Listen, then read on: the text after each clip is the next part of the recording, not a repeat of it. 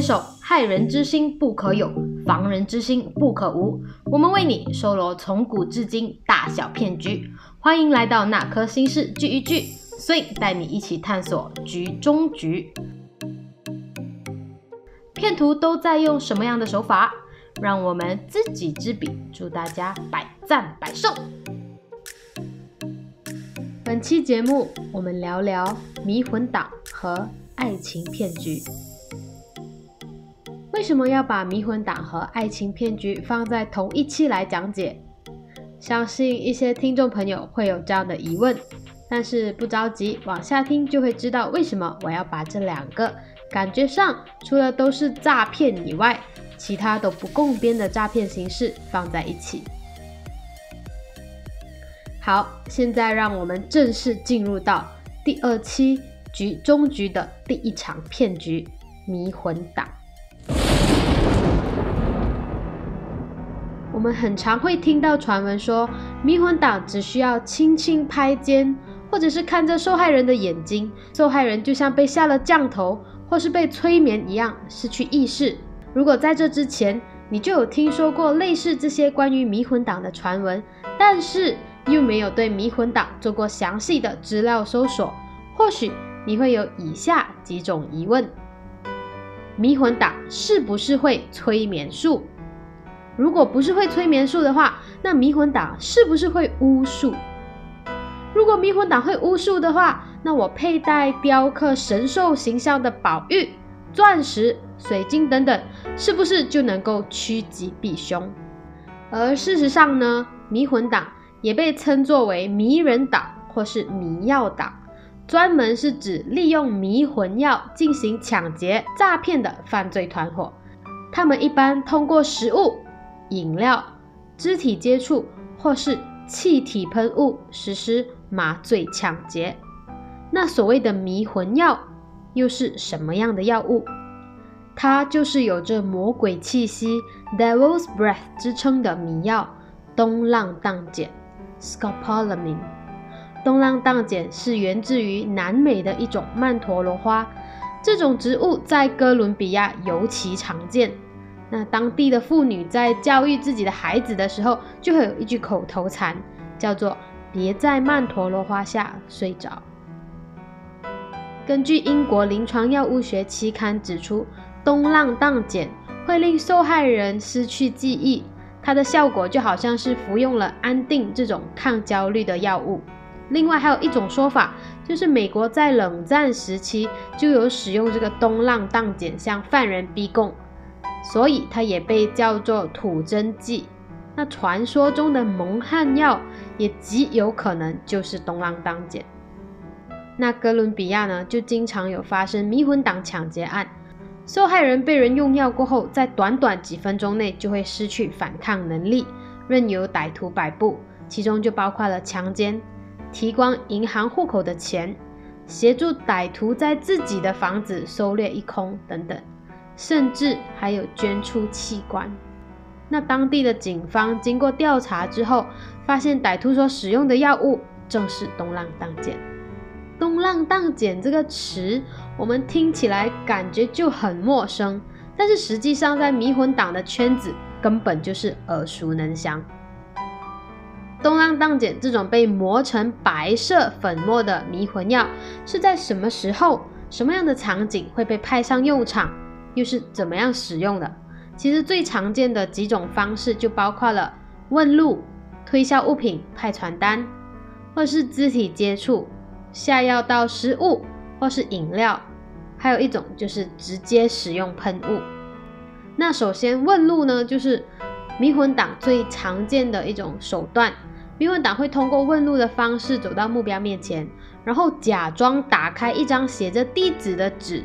然后把那张纸凑近到目标面前，实际上那张纸上呢已经被撒了迷魂药，而目标在没有防备的情况下就会吸入迷魂药。接下来就是推销物品或者是派传单，这种方式其实和问路是相似的，主要就是通过传递一些物品给目标，当目标凑近看的时候，就会意外吸入粉末。再来就是任何肢体接触，比如说轻拍目标的肩膀，假装游客。或外地人亲切的和目标聊天，在愉快的聊天过程中，他会跟目标击掌，这个时候药粉就会传到你的手上。第四就是下药到食物或是饮料，那防骗意识不高的年轻人，可能去蹦迪或者是灯光偏暗的场所玩的时候，就不会有特别高的警觉心，所以很可能在你上一趟洗手间或是扭头和别人交谈的时候，你的饮料或食物就已经被下药了。所以说。离座后，哪怕只有一小段时间，饮料跟食物都不要再喝，不要再吃了。或是和别人交谈的时候，就用手捂住杯口，防止被下药的情况发生。那最后一种，也就是直接使用喷雾，这种方式是比较猖狂的。那很有可能就是他目标所在的地方比较僻静，或是犯案的迷魂党人数比较多，他们可以把目标包围起来。那不论他们使用什么样的手法或者套路。目的就只有一个，就是让目标吸入或食入迷魂药，好让他们神志不清，迷魂党就可以为所欲为。那不幸中的大幸呢，很可能就只是被骗取钱财，但是再严重一些的，可能就不只是劫财，还可能会被劫色，甚至是对性命带来危险。听到以上迷魂党的这些做法，确实是很令人感到害怕。那面对迷魂党的时候，我们能够做些什么呢？在这种有心人陷害无心人的情况下，除了是避免单独一个人出行之外，我们还要对突如其来的热情保持警惕，不能因为对方的热情就放下戒心。第三，当你发现自己在和陌生人交谈的过程中，开始出现晕眩、口干等不舒服的症状，请立刻与对方保持距离，并且大声叫唤，寻求帮助。那在第一期讲解祈福党的时候，我们就有提到说，有华人华侨的地方就可能会有祈福党的出现，但迷魂党不同，它是哪个国家、哪个地区都可能会有的。那当然，骗子都是蛇鼠一窝，而且骗徒也在不断的改变、不断的进化，所以我们也不能排除祈福党也会使用东浪荡碱这种迷魂药的可能性。当然，想要遏止迷魂党这类型的犯罪行为，还是要依靠我们大家一起携手去抵制的。如果发现到有人惨遭骗徒的毒手，在能够确保自身安全的情况下，我们尽可能伸出援手。相信，即便骗徒再多，我们身边也不乏正义人士，可以在危难时刻伸出援手。那说完迷魂党，我们就进入到本期局中局的第二场骗局——爱情骗局。不知道大家有没有听讲过拆白党？那拆白党呢，也叫做赤膊党，是二十世纪二十到四十年代的上海地方方言，主要是指上海地区一群以色相行骗、白吃白喝、骗财骗色的青少年。那拆白党随着时代的变迁与进化，也演变成今时今日我们大家都熟悉的网络爱情骗局。再怎么演变都好，它的根本就是欺骗，利用对方的感情，然后骗走受害人的钱财。换句话说，今时今日的拆白党其实基本上都可以不用依靠色相，因为照片可以 P，而且还要是通过互联网这种虚拟世界，对他们而言是更好的在撒网捕鱼。探探、Tinder。Coffee meets bagel, so 这类型的交友 APP，相信大家都不陌生，甚至有好多对情侣或者夫妻都是通过这些 APP 相识、相知、相爱。但总是会有居心不良的人存在，尤其是在这种虚拟世界。那根据香港警方提供的数据，二零二零年的一月至九月，香港就有六百八十一人的储蓄被这样的网络爱情陷阱骗走。而这个数量比起二零一九年全年的数字多了五十八仙以上。如果目前正在通过网络交友，或将来打算通过网络交友的你，请注意以下几点：当你发现，在刚开始聊天的时候，对方就和你十分的有默契，情投意合，就像是天造地设的一对，你要小心。当你发现对方明明是陌生人，可是特别温暖，特别关心你，能够给予你满满的爱，满足了所有你对爱情的遐想。你要小心。第三，当你发现对方在和你聊了一段时间过后，你自以为找到真命天子，但是却从来又没有和他见过面，而你们之间的谈话开始涉及金钱时，你要小心。一般上，这些网络上的爱情骗子都会打造出完美的形象或身份，比如像是军人、生意人或是专业人士，而且他们会特意营造异地的浪漫情调，让受害人被甜蜜冲昏脑。还有就是满口甜言蜜语，但是一堆借口推脱，始终不肯见面的。那么，如果正在通过网络交友的你，发现对方符合以上几点，请你千万小心谨慎，保管好自己的钱财。哪有那么多的神仙爱情、完美伴侣？对于这种素未谋面的另外一半，说不定对方根本就是在设这一场轰轰烈烈的骗局。可是有很多生活圈子很小。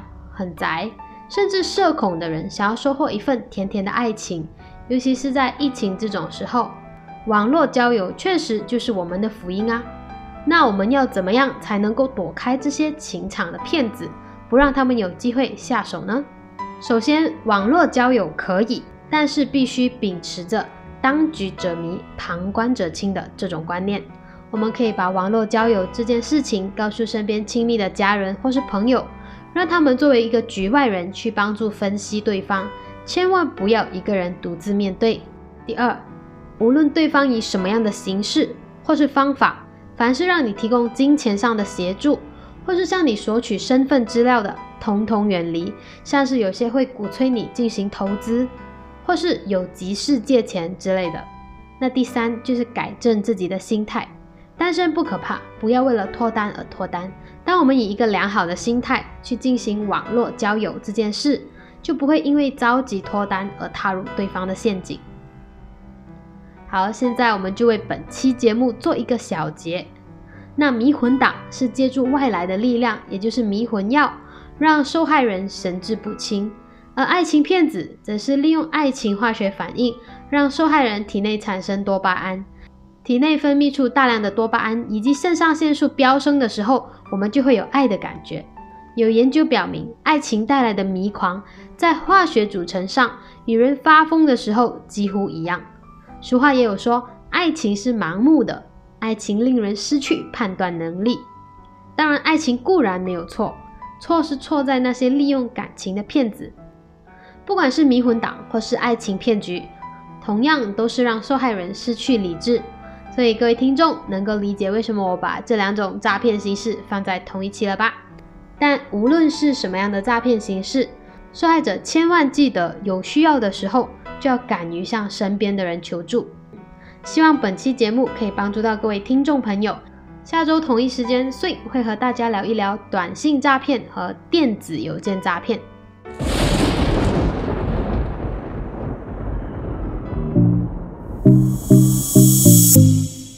大家收听《哪颗心事聚一聚局中局》。喜欢本期节目的朋友，可以在 IG 或者 Facebook 追踪火力创新。